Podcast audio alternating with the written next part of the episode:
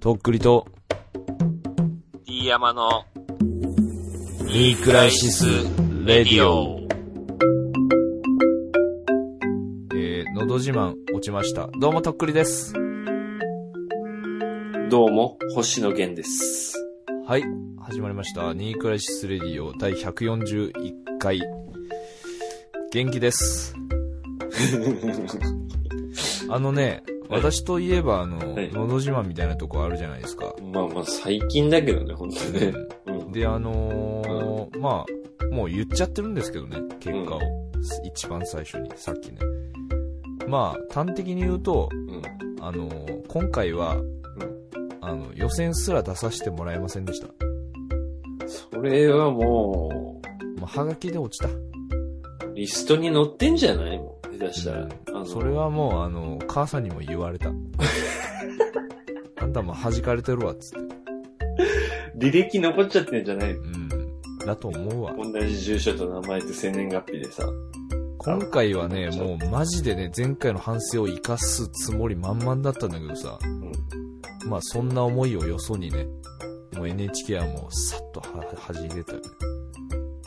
そんな簡単にあの日曜のお昼の生放送にさ、やばい人出す出さないからさ。やっぱすごい、ディフェンスがすごい。うん。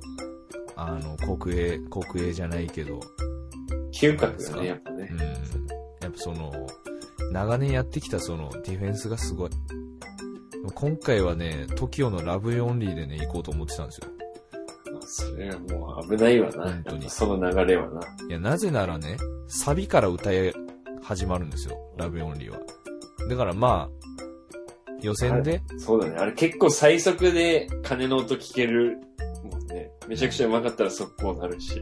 そう、いきなりサビだから、まあ歌ってる方も気持ちいいしさ、うんうん。って思ったんですけど、まあ、厳しいね。そうだよ。なんか。うん世の中厳しいんだよ。あなたが今まで甘やかされてきただけだよ。言ってるけど。だと思うわ。うんほんと。厳しいなと思っております。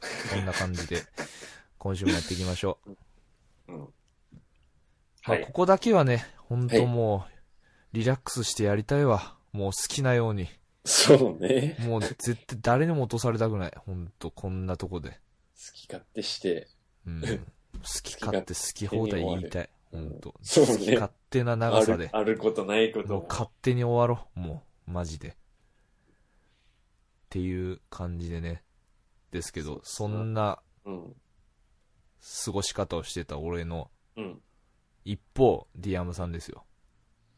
俺はですね、うん。うーんとね、いろいろニュースが最近あるじゃないですか、やっぱり。あるね、もう、矢継ぎ早に。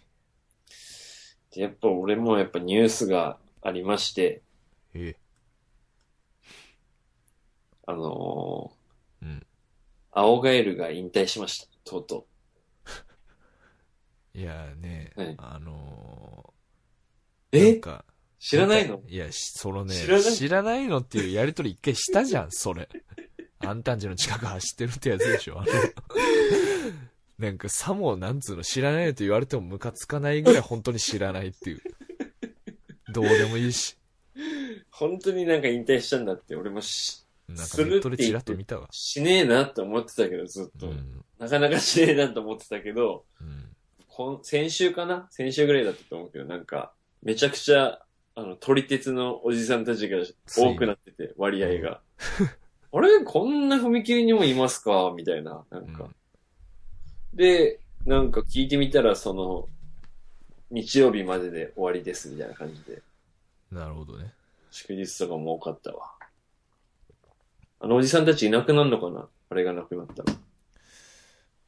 いなくなった線路を取るんじゃない？まあ別のが走るからね、またね。うん古いやつが。なったんだろうね。次電車ね、青ガエル。青ガエル電車でうす。ん。カエルみたいな見た目だから。それだけ？はい。平和なんで、これぐらいしか平和やな うちの身の回りでは。なんかやれや。お前が。お前が起こせよ、ゼロから。こっちはもうオフ化がき買ってやってんのにさ、本当に。うーん。まあまあ、いろいろ考えてますって。だから俺もニクラジに関しては。最近も真面目に取り組んでますもん、ニクラジに対して。嘘つけや、お前。成果が全然現れてねえじゃん。ここ最近頑張ってるよ、ほんと。ちゃんと。頑張んなくていいと思うよ頑張ったら面白くないんだから。でもね、頑張るっていう話で言うとさ、うん。何回か前にあの、バンジー飛ぶって言ったでしょ？はいはいはいはい。で、俺なりに、俺も真面目やから、うん自分で言うのもなんやけど、うんその、まあねあの回をね、配信して速攻ね、うんあの、友達の先生からね、うん。速攻 LINE が来てね、うん。あ隣村にあるよっつって、LINE が来て、俺絶対やらんけどね、みたいな感じ村なんです、ね。村。俺絶対やらんけどねっていうのを添えて、あの、情報が来たけどほ。ら、先生も高所恐怖症なんだ。いや、多分ね、高所恐怖症とか抜きにしてうん、誰でも怖い高さなんだと思う。はあ。だって77メートルよ。何階建てに相当するよ、77階、77メートルって。タイタンより高いね。タイタン。77メートルってマジ。ジで13、4階ぐらいじゃない？うん怖っ。で、あの、YouTube にいっぱいあるんですよ、その飛んだ人たちのうん映像が。うんもうね、すごい、ほんと手汗が半端なくなってさ、それ見て。絶対見るのも俺や、そういうの。で、俺、2日ぐらい、ちょっとね、うなされたんですよ、だから。その、なん俺、あれやんなきゃいけないっていうそのプレッシャーで。うん。うん。いやーやる気満々だもけどね、もう、思ったけど、あんまり、あの、ほら、スキージャンプのね、ん。うん。葛西さんっているじゃないですか、あのレジェンド葛西。はいはいあの人がね、あのープロフェッショナルかなんかの、スペシャルっていうか、番組特集されてたのよ。うん。その中でさ、うんこう、あえて予選飛ばないみたいな、こう、大会のうん。時があって、密着してて。はいはい。でも飛ばないと怖い、飛ばないと普通の人は怖いらしいのよ、その、やっぱ練習も兼ねて飛ぶから。なるほどね。うんけど、なんかその変に飛ぶことによって、うん。あのー迷いすぎちゃうっていうう、ん。うん。だから本番一発でうん今回行くみたいなこと言っててさ、もうもうそれを踏まえてね、俺ももうあんまりこう練習とか、うんあんま想像とかしないどこと思って。いや、まあもうぶっつけでいかないときついと思うけどね。なんかこんなの想像したって意味ないもん。うん怖くなるっていうか辛くなるだけだからさ。全く情報なしでいって、うわ、怖っけど飛ばなきゃで飛ぶしかないよね。あれしかも事前に何日か前に予約してうん。行かなきゃいけないから、あれどうなんだろうね。予約して行って飛ばなくてお金払わなくていいのかな。で飛ばない人やっぱいるらしいの怖くて。いや、っていうかもう、キャンセル料とかあると思うよ。あると思うよ当ね日は全部とか。だからもう払わなきゃいけないから、飛んでも飛ばなくてもどうぞご自由にみたいな感じなんじゃないうん。いや、あれはもう、でもなんか飛んだらもう、その、打ち勝った勇気と、その、単純に気持ちよくて最高ですよみたいなのを書いてるからさ、もうその意見だけをもう真に受けて、うん。だからその一瞬の恐怖に打ち勝つっていう、あとは最高ですよっていうイメージでもう、行こうと思って。なんか、あの、その、と、隣村のやつ、俺もネットでちょっと探してみたんですよ。で、あの、飛んだ暁には、なんか飛びましたよっていう症状みたいなのがもらえて、それをまた同じところに後日持っていくと、うん。なんと割引料金で飛べます、次から。うん。なんかね、そういう問題じゃないよね。何回もやりたい人いるのかねまあ、いるんだろうけどさ。安い方がいいじゃん、そりゃ。は？いや、一回でいいだろうがよ、あれ。1万2000円が次から9000円ぐらいで飛べたら嬉しいだろう。危ないやつだよ、その安いからも、また行こうみたいな、そのさ。スーパー銭湯だったらいいけどさ、杉田安いみたいな。いやー、楽しみだねまあそんな。感じで、まあももうすぐだね。もう4月には行けるわな。逆に。あの、レジャーシーズンで混む前に行こう、うん。あれ正直もういつでも行けるみたいな感じだったから。う。あ、そう。じゃあもう、来週とかい。や、もうふざけんなって、マジで。いや、なんか寒いの嫌だって。器具がなんか痛そうじゃん、寒いとさ。2月は寒いっしょ、まだ。嫌よ。しかもだって飛んでる時のなんか寒さとか嫌やん。けど3月とかもう卒業旅行とか多いんじゃない？大学生の。記念にバンジー飛んどこうみたいな社会人になる前に。女子大生がいっぱいおって。飛んどこそれうみたいな。それで面白いやん、それは。あげてこうみんなで。だからうちら絶対一生立ちだよね、みたいな感じで。だからもう、何秒おきにえずいてるおじさんが、まあそこに混ざってたら面白い真っ青な顔のね。あ、これ、こっから飛び降りて死んだ人の幽霊じゃん。だってほら、辛そうな顔してるよ、みたいな。うん。いや、だからもう、あの、飛ぶことによって成仏ですよ、だからそれは。いなくなったね、みたいな。いうん。いんじゃないですか。まあだから。春だね、夏じゃなくて。春ね。うん、うん確かに春がいいと思う。春。なんかもう、4だか、らそうね、だから新生活、うん。フレッシュマンとしてさ、そこ一発決めときたいかなと思って。でもう、もう場所はそこで決まったからさ、なるほどね。もうあとはもういつ行くかっていう、そんで春でしょだからまあ4月中にはもう絶対行きたい。はあかなっていう感じかな。で、行きます。くりさん、俺、去年、その隣村じゃない方の村にうん。遊び行った時に、帰り道になんか吊り橋しかないけど、吊り橋あるから、いろいろ寄って帰ろうかって言って、吊り橋2軒ぐらい連れてってもらったけど、うん。本当ね、あの、腰が抜けるぐらい怖い、高さ。うん。本当に怖い。うん。あばばばばみたいな。吊り橋だよ。うん。そこゴム一本で、下まで飛んで、切れない保証はないのに、うん。すごいと思う、とっくりさん。かっこいいと思う、本当に。うん。うん。かっこいいよ。かっこいいよ。めちゃくちゃ。い頑張ってね。や、頑張るとかじゃないよ、もう。全然。さっと行って、スッと落ちるだけ。ビヨーンってなって、で回収してもらって。でもう帰るだけ、あとは。絶対高いとこから落落ちて、拾ってもらうっていう、それだけ。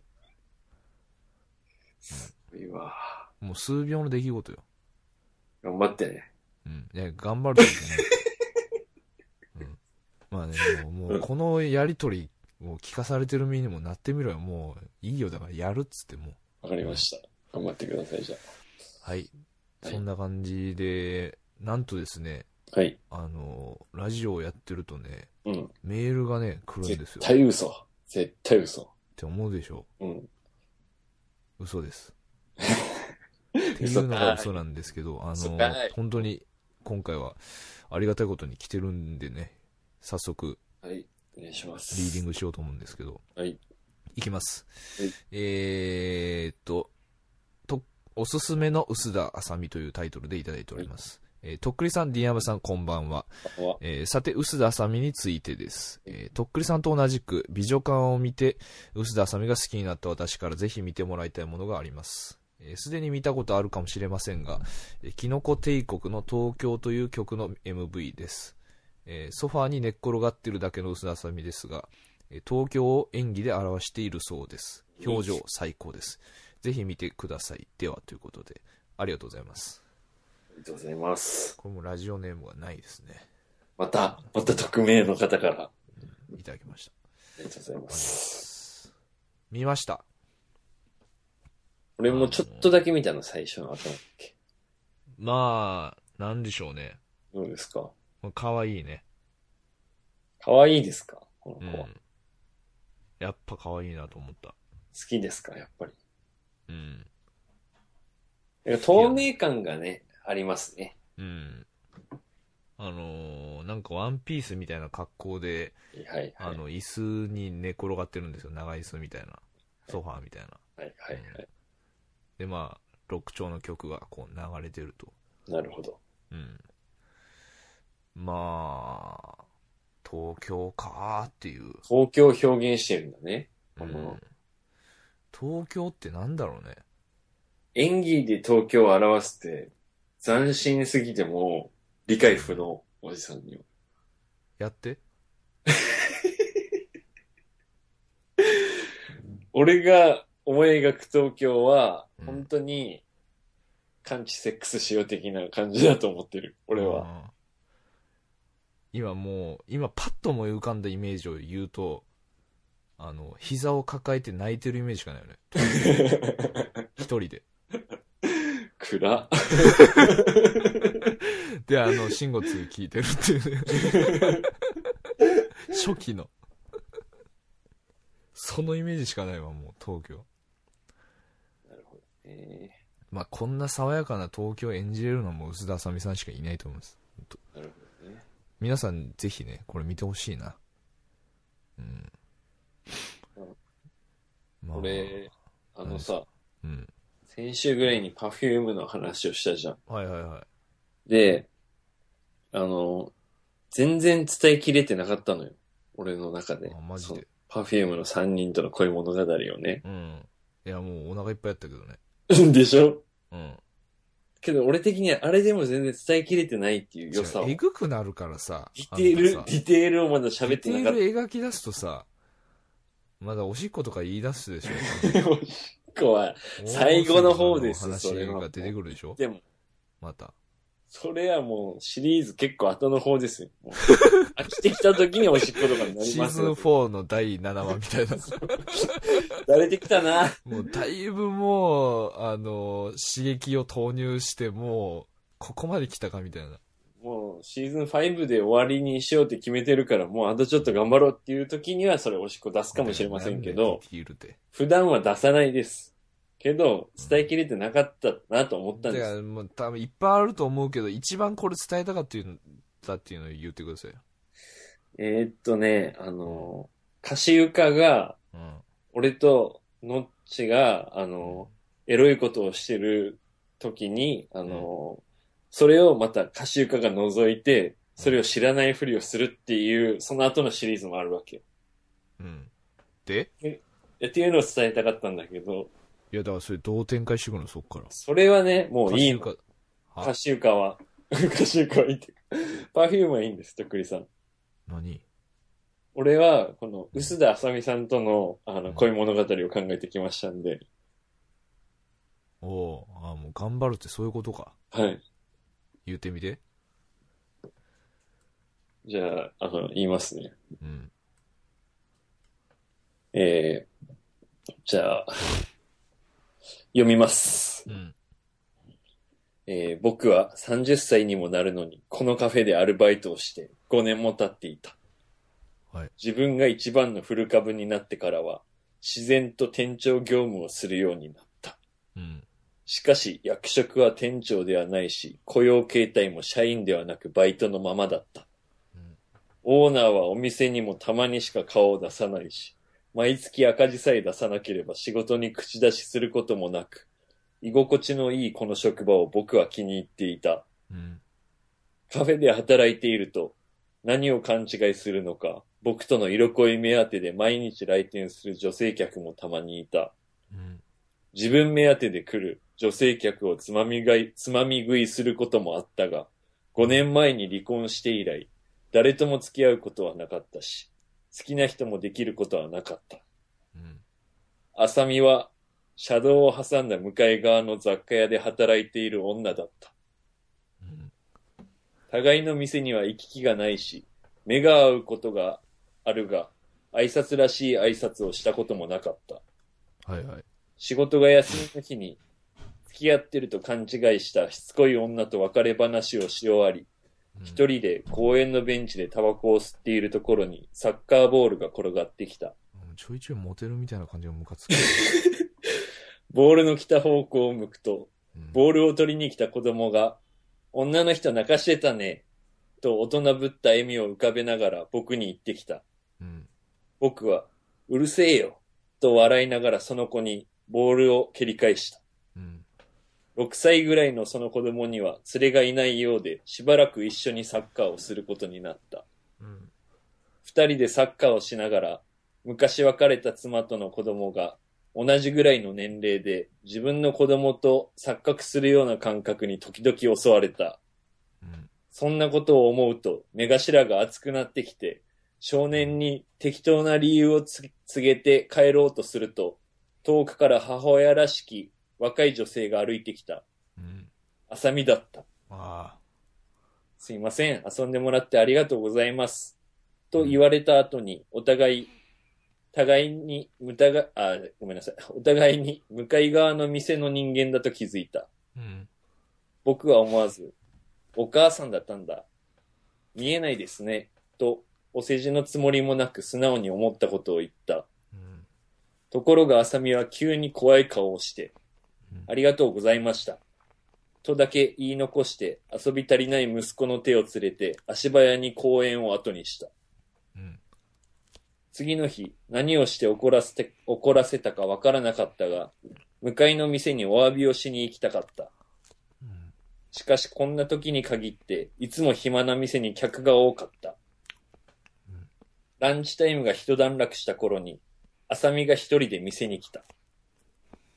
昨日の態度を浴びたいとのことだった。話を聞くと、どうやら彼女はシングルマザーらしく、母親として息子に十分に愛情を与えられてないように思い、若く見られたり、母親に見えないというお世辞などにもコンプレックスから感情的になってしまうとのことだった。はよ、恋しろや。あさみは昔、モデルや女優のタレント活動をしていたが、女癖の悪い同業の俳優と結婚して、子供が生まれる前に離婚してしまったとのことだった。あ離婚する前に芸能の世界から身を引き、芸能の仕事をする前からの親友と二人で、小さい頃からの夢だった雑貨屋をはじめ、シングルマザーとして子供を育てていたそうだ。最近では、事務と、事務的なやりとりしかしない元妻とのことが頭によぎった。子供を会わせない代わりに養育費もいらないと言われたあの日の妻の悲し悲しさを隠した強く美しい女の顔を思い出した。もう何分あんのそれ、ちょっと。もう来週にしようや、もう続き。話を聞いていくうちに、浅見がとても愛おしくなった。浅見を不幸にした男と同じような人間の僕は、とてもじゃないが、浅見にふさわしい男とは思えなかった。年齢を聞くと一つ年上だった。それも別れた妻と同じだった。若く見えるから勝手に年下だと思い込んで、タメ口、タメ口で喋っていたことに気づき、それを浴びると、浅見は、笑って許してくれながらも、私の方がお姉さんなんだぞ、と腕を組んで選ぶってみせた。30過ぎてお姉さんもクソもあるかよ、と思いながら浅見の顔を慣れない愛想笑いで眺めていた。浅見の笑顔を見て、妻を不幸にした時以来、自分の心の奥底に押し込んだここ恋心のような感情が、サイフォンで入れたコーヒーのように吹き上がってくるのを感じた。僕が15分前に入れたぬるくなったコーヒーの最後の一口を、浅見が飲み干した。いつもならこのタイミングでラテアートをあしらったカプチーノをサービスして電話番号を聞き、えー思わせぶりな言葉をかけるのだが、浅見にはそうしたくないと思った。お会計をと言った浅見に自分も謝りたかったからお代はいりませんと伝えると、そんなわけにもいかないでしょう。そんなに謝りたかったら明日私のお店に謝りにおいで。と、浅見がまた腕を組んでお姉さんぶった。明日、浅見に会える口実ができた僕は、苦手な笑顔で浅見を見送った。次の日、向かいの店に行くと、浅見の姿はなく、浅見の親友に聞いてみると、彼女は昨日までで店を辞めて千葉のじ田舎にある実家に子供と一緒に帰ったとのことだった。彼女の息子のサッカーボールが古くなっていたので、新しいサッカーボールをプレゼントで買っていた。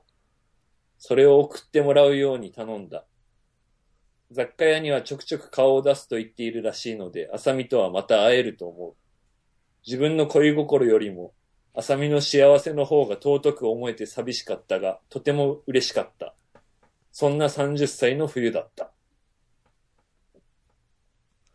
ありがとうございます。うぜえ。桜舞い散る中に忘れた記憶とう、ぜえ。みたいな感じですね。なっけ。これでディテールがちょっと伝わったかなと思って。そのなんか虚しくなかったの？それ考えて。それマジで考えたの？それ。オリジナル？それ。マジで考えましたね。オリジナル？オリジナルです。まあ、すごいのかなんつうのか。飯山メモにこの超大作を、あの、ずっと書き込んでいきまし心配になってくるよね。なんか。普通に。うん。これ、需要あるかなまあでも、こんだけしてもらったら、た。うん。このメール送ってくれた人も、まあもう、万々歳ですよ。正直ね、その、最初、とっくりさんがい、須田さみ可愛いみたいなの何回か前の放送で言ってたじゃん。うん。その時もね、別画像を見て可愛いなと思ったけど、別タイプじゃないし、全然、もうピクリともこんなって感じだったんだけど、うん。そのパフューム伝えきれんかったなっていうのをバネにこいつにぶつかってみたら、めちゃくちゃ好きになってきて、なんか勝手にそういう想像の世界で、あの、アサミのことが大好きになってしまったね。いやもうなんかよっぽど、うん。毎日がもう、退屈なんだろうなっていうのを感じるよね。やめろ潤いがないんだろうな。いや、でもね、まあ、ありがたい話ですよ。その薄田さみも。届けたいね、本人に。この物語を。意外とね、聞いてるんだ本当にウィキペディア見たらね、うんうん30歳とか31歳ぐらいだったんだよね。そうなん、一個上なのよね。あ、そうなんだ。あ、じゃあジャストだ。うん。よかった。えバッチリ。いやー、なんか、聞いてくれんかな。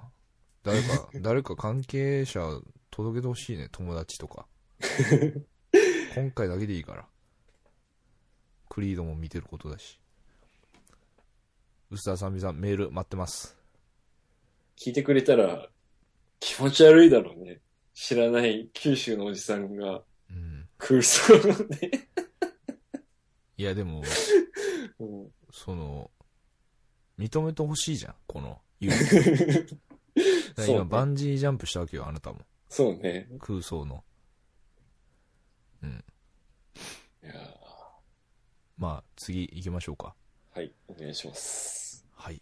えーと、とっくりさん、ディアムさん。半年ほど前にメールをさせていただきました。リスナーの関根と申します。どうも。えーご質問があってメールしました。はい。えー自分の中での勝手なイメージなのですが、はいえーとっくりさんはスニーカーをたくさん持っている方なのかなと思っておりまして、はい、はい。えーもし最近入手したスニーカーや注目しているスニーカーがあれば教えてください。はいえーあとお二人のファッション感や好きなブランド、えーもしくは好きだったブランドの思い出などがあれば教えてください。えーポパイなどのファッション雑誌を読んだりしてますか、えーとっくりさんはツイッター、インスタグラムなどはされていないようですが、えーどこでファッションの流行やトレンドなどをチェックされているんでしょうか？はあえー自分は今30代半ばなのですが10代の時は裏腹全盛期で、えー友達と一緒にノーウェアに並んで、えーエイプやアンダーカバーを買っていました、えーはい。T シャツが6000円でジャケットなどが5万ぐらいするようなものを買ったりしていました、ねえーそんなお金がどこにあったのか今となってはすごい謎です、えーニクラジ200回を目指してどんどん続けていってください。陰ながら応援しております。関根ということでありがとうございます。す。ファッションですよ、ついに。それ聞いちゃうかっていうね。この、スニーカーといえばもう、とっくりさん、とっくりさんといえばスニーカーというみたいなとこありますけど。とっくりさん本当おしゃれだよね。あ？え？本当に？本当に本当に。昔から思ってるよ、俺は。とっくりさんに対して。まあ、好きよ。こいつおしゃれやな。で、ファッションとか好きなんだろうなって思ってるよ、俺は。とっくりさんに対して。ただね、おしゃれかどうかで言うとおしゃれじゃないと思うな。好きだけど。ああ、そううね。ん。なんかね、まあ、でも意外とやっぱ唯一、うん。こう、熱が失せないかなっていう気はするね。そうね。いろいろまあ、スポーツとか、音楽とか、まあ興味移り変わってきましたけど、結局芯にあるのは靴。うーん、確かにね。靴だね、俺の、あの、ね、猫、靴。ルーツ。とっくりさんのルーツが。うん。うん確かに靴いっぱい持ってるイメージあるよ。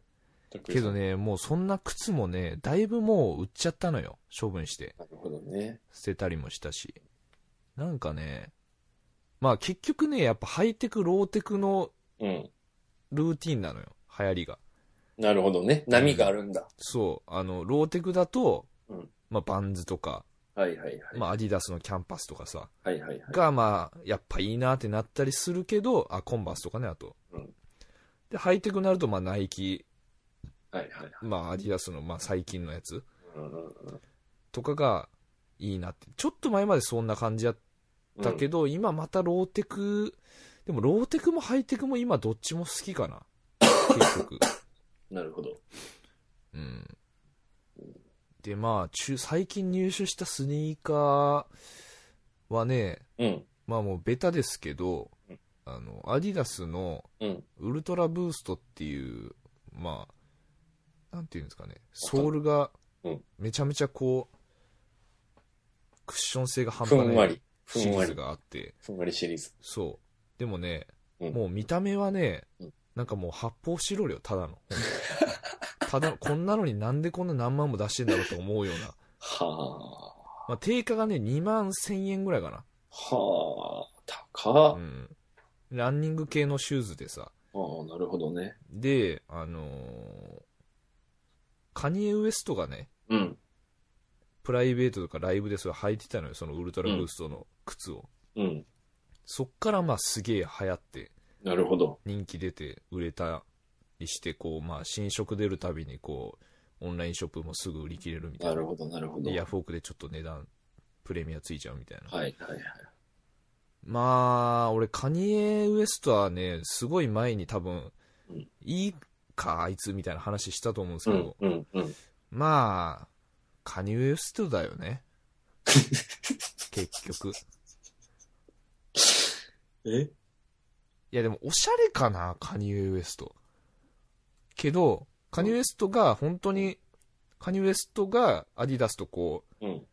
なんていうの？コラボレーション。コラボして出してるのが、あの、イージーシリーズ？あ、そういうモデルがあるんだ。あの、知らない？知らないよ、全然。マジかよ。あのーまあ、何個か出てるのシリーズ。うんうんもう全部、うん。もう速乾で、なおかつ、ヤフオクでもう何万ってすごい値段ついてるの、その。下手したら何十万いってんじゃないのかな。だかはらもう絶対買えないの、もあ。なるほう。ど、ね。争奪戦。そう、だから一時期はナイキがすごかったんだけど、まあ、カニエがアディダスとこう、契約したから、なるほどね。今もうアディダスが結構勢いある。アディダスの天下だ、今は。まあ、天下か分からんけど、まあ、熱いモデルとされてるよね、このイージーが。うん。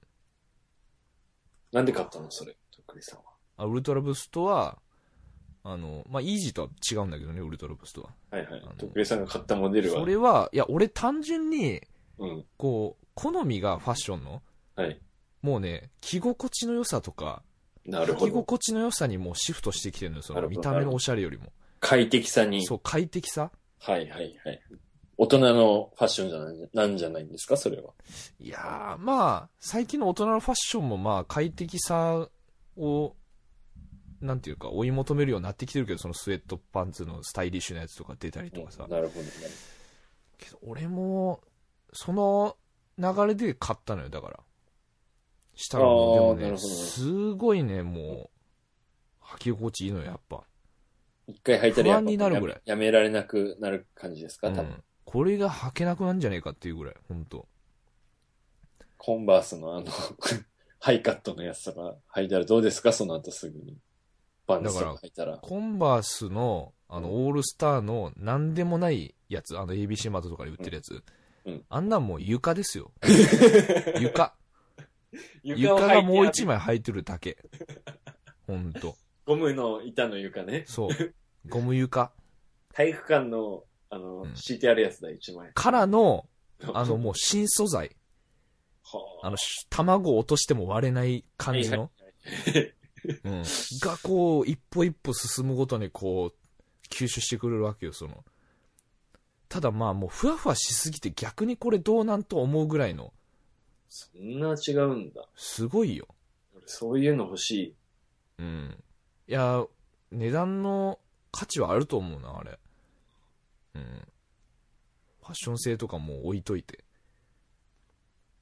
かといえば、でもコンバース、その言ってたコンバースも、あのースケートラインがあるんですよ。そのスケートボーディングス、コンバースの。はいはいはい。だスケーターモデルみたいな。はいはいはい。が、あのーインソールに、あのールナ、ルナインソールっていうやつを使ってるんですけど、それナイキのうん。技術なんですよ、それ。なるほど。で、コンバースはまあもうナイキの傘下になってるんですよ。なるほど。なるだほど。からコンバースなのに、ナイキのソールが入ってるんですよ。はそのシリーズはもうでもめちゃくちゃ履き心地いいですよ、やっぱ。あ。えだから見ー、た目はコンバースなのに普通の。なるほどなるほど。うん。中身が違うと。そう。で、それは俺持ってますけどね、それも。ハイテクとローテクのまあ融合です。いい感じの融合で。そはう。あ。勉強になるなぁ。でもそのシリーズはまあ、ずっと人気あるね。その、コンバースのスケートラインのやつは。えうん。ー、なるほどね。そう。大体ね、その、まあ、セレクトショップとかがうん、買い付けてく、来て、うん。あの、入荷しましたってなるじゃん。うん。インスタとかさ、うん。うん。ホームページにうん。したらもうすぐに売り切れる、それ。ええーうんそうなんだ。そうそうそう。っていう。そういうの見てるともうやっぱアメリカ人いいよなと思うけどね。なるほどね。だってね、もうその値段安いしね、向こうで買った方が。倍ぐらいの値段で売ってんじゃないかな、日本だったら。まあね、買ってきて、利益も出さないといけないっていうことだからね、定価よりもまず高いし、そその人の手間賃入ってるからね。う。うん。いや、俺なんか服屋できんじゃねえかなと思うんだけどね、ほんと。洋服屋さん？うん。やればまあ、やりたいかどうか置いといて、なんかその、これ、買い付けたら絶対売れるっしょみたいなの、わかるもん。やったらいいよ、普通に。ニューヨークとか、LA とかに飛行機で休みの日に行って、めちゃくちゃ洋服買ってきて、うん。店する。そうね。福岡で洋服着やつとか。まあ、なんか、あんまテンション上がらない。でもやっぱ自分が着着るっていうのがやっぱ楽しいからね。うん。なんか商売はまた別かな、それは。でお二人のファッション感何ですか？ディアマさんのファッション感。え、ファッション感？だからその、できるならこういうファッションしたいみたいなのあります？そのなんか高いやつとかでもいいか。本当はこんな格好したいみたいな。金持ってたら、うん、どうだろうね。金持ってて服買おうと思う？今より思うと思うけど、うん。けども、なんか俺一丁羅でいいやみたいな感じだから、なんか、うん。一パターンと二パ二パターンぐらいあったらもういいやってなるかもしれない。何があればいいの？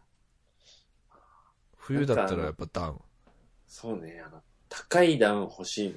軽くて、ああ。みたいなの。水沢だ、やっぱ。あ、水沢、水沢ダウン。で、で水沢ダウンめっちゃ売れてるらしいよ。もう、ロングセラーになってきてるんだ。うん。高いけど売れてるって。デサントのジャンパーでしょ？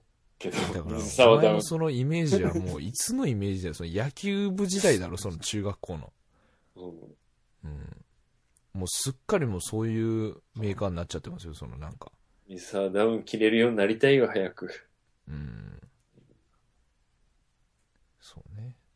そうだね。まあ、俺はもう、何年も前から快適性の方がいいよなと思ってる。うんうん。でも、リーヤマさん結構昔おしゃれだったんよね、高校の時とか。うーん。おしゃれしたいみたいな感じだったやん、そうだね。あん基本的に。ま金持ってないけど、うん。ま古着とかさ。あ、うん。そうだうね。ん。なんか、福岡に、ゴミみたいな古着をめっちゃ安く売ってる店あって、うん。リーヤマさんと正月に行ったっていうね。ね熊本からバスで。覚えてるわ、それ。で、ゴミ袋みたいな感じで3袋ぐらいこう持って、帰ってきたっていう。あのセレクトで着てるやつないねん。俺の親父が着てます、多分。この作業してる時。いやー、あれは、でも安かったよね。なんか1枚何百円だから、100円、200円とかでしょ、多分。うん。いいのは1000円ぐらいするよって、徳井さんが言ってたの、その時。あのチャンピオンとかえマジでみたいな。それでも安いわな。安いよ。あのー、あの時にさ、夜行ったガストあるじゃん、あの、大名の。ガスト行ったのよ。レストラン、ファミレス。もうないです、あのえ、ガスト。寂しい。っていうかもうその店もとっくんないからね、その激安の店も。ね、あそこなん、ソラリアだっけ？あのね、ジークス天神っていうファッションビルだったんやけど、もうとっくにその名前なくなってて、はいもう今ロフトになってます、そこ。はあ。変わるよ。10年以上ただってこっちでもね、結構変わってんだからね、うん徳井さん帰ってくるたびに。うん。福岡なんか入れ違いすごいでし福ょ岡はね、大名が本当にもうお滅びてきた。店なくなっちゃってるからね。うん。昔古着屋さんめちゃくちゃあったんだけどさ。なんかね、昼も夜もみたいな感じだったよと思う。あそこらう辺。ん。今どっちかっつうとだから、博多の再開発とか、はあ。あと天神もその、なんだろうな、あの、ソラリア、それこそソラリアとかそのファッションビル系になってるよね、その、なるほどね。はい路面、路地っていうよりも。はいはい。うん。そうです。はい。はい。いいあのーそうですね。まあ東京いた時はですね、はいあのー時知らずっていうお店が昔あったんですけど、はい。そこによく行ってましたね。えー、もしこれ聞いてる人で知ってる人がいるかもしれないですけど、なるほど。こう、ハイブランドとうん。ストリートブランドをこう、うん。うん。コーディネートするっていうのをこう、多分、早めにこう打ち出したお店はあだ。ったんだよね。はあうん今だったら結構いろんなブランド組み合わせるみたいなの、うんもう全然普通みたいな感じになってると思うけど、うん昔はこう、住み分けされててさ、うんうん。それとそれ組み合わせるってありえないみたいな感じだったのよ。なんか固定観念でみんな縛られてるっていうかなさね。そう。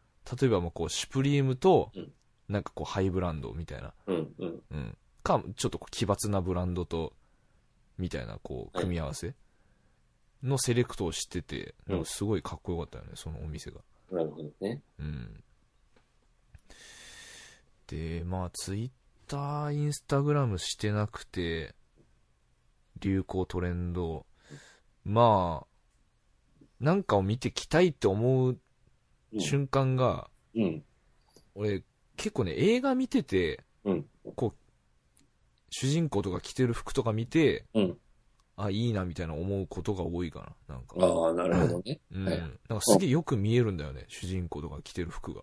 本当に普通のいい視聴者だよね。なんか映画とか見て、あ、これかっこいいじゃんと思ってそれを買うとか、調べるとかね。うん。最近見た映画でいいなと思ったのが、うんあのーエージェントウルトラっていう映画見たんですけど、はい。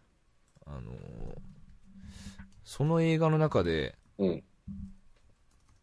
まあそれ、まあアクション映画みたいな映画なんですよね、それが。うん。うん。で、敵が出てくるんですけど、うん。あの、敵が、真っ黒の MA1 に、うん。ピチッとした黒のうん。タイトなデニムうん。に、まあ、編み上げのブーツみたいなの履いてるのよ。うん。うん。それがさ、かっこよくてさ、はいはい。うん。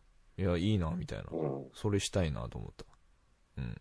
それ結構、その実現するとこまでやんのいつも。映画でこれかっこいいなと思って、このファッションしたいなと思ったら、それをするとこまで結構いくあの。結構探すね、普通に。おうん。だから今ちょっとブーツ探してますね。うん。編み上げの。ーはあ。でやっぱもね、なんか、ファッション好きなんじゃない？本当でも。ね、うん最近なんかね、あの、ラスターみたいな感じになってきた。